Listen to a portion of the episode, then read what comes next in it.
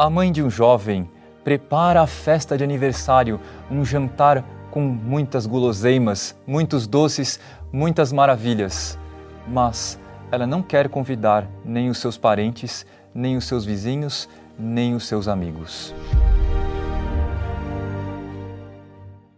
Na liturgia de hoje, nós temos nosso Senhor Jesus Cristo se dirigindo aos fariseus, dizendo algo que aos nossos ouvidos pareceria um verdadeiro absurdo se nós não tivéssemos fé e se nós não procurássemos entender a intenção de nosso Senhor Jesus Cristo ao dizer essas palavras. Ele vai voltar-se ao chefe dos fariseus e dizer: Quando tu deres um almoço ou um jantar, não convides teus amigos, nem teus irmãos, nem teus parentes, nem teus vizinhos ricos. Já imaginaram se nós estivéssemos preparando um almoço de domingo ou uma festa de aniversário ou algo importante na família e não quiséssemos convidar ninguém dos nossos próximos, amigos, parentes, amigos, vizinhos. E é o que nosso Senhor Jesus Cristo está dizendo ao chefe dos fariseus: não convidar aqueles que poderiam dar-lhe uma retribuição, dar-lhe uma recompensa humana. E nosso Senhor Jesus Cristo vai dizer: convida os pobres, convida os cegos, convida os aleijados, convide aqueles que, no fundo, não podem dar uma restituição humana. E nosso Senhor Jesus Cristo, o que está querendo dizer com isso? Que nós não devemos procurar uma recompensa humana em tudo aquilo que fazemos. Nós não devemos ser materialistas, não devemos ser pragmáticos, estarmos voltados para as coisas da terra mas o nosso coração deve estar posto na recompensa eterna, naquilo que Deus nos promete depois de nossa morte.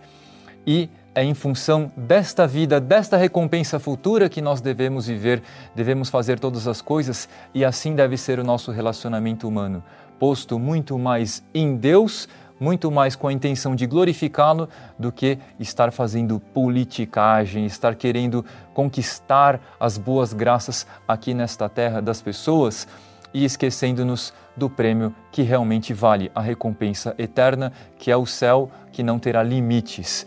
E nosso Senhor Jesus Cristo está corrigindo uma visualização aqui dos fariseus que eram inteiramente materialistas eles viviam pensando no dinheiro, eles estavam preocupados em aparecer diante dos outros, tocar a trombeta para que todos olhassem para eles. E por isso eles convidavam aqueles que lhes convinham, aqueles que eram ricos, aqueles que eram bem colocados na sociedade e muitas vezes aqueles que realmente estavam precisando, estes eram desprezados eles não tinham uma verdadeira caridade. Então é o que nós vamos pedir na liturgia de hoje. São Paulo vai dizer: ó profundidade da riqueza, da sabedoria e da ciência de Deus. Pareceria no Evangelho aos nossos olhos que nosso Senhor está dizendo um absurdo? Não é verdade. Nosso Senhor Jesus Cristo é a sabedoria e Ele está nos mostrando, está nos ensinando, Ele que é o Divino Mestre, onde está a verdadeira recompensa que é na eternidade, e por ela devemos lutar. Peçamos nesse dia, pela intercessão de Nossa Senhora, esta graça de que o nosso coração, as nossas intenções, todas elas sejam inteiramente sobrenaturais, inteiramente voltadas para a glória de Deus e que nunca nós sejamos pessoas materialistas, pragmáticas, voltadas para conquistar as coisas desta terra para nós mesmos, nos esquecendo do prêmio verdadeiro que é a glória eterna. Que a bênção de Deus Todo-Poderoso, Pai e Filho e Espírito Santo desça sobre vós e permaneça para sempre. Deixe seu like, seus comentários e não deixe de compartilhar esta liturgia. Salve Maria!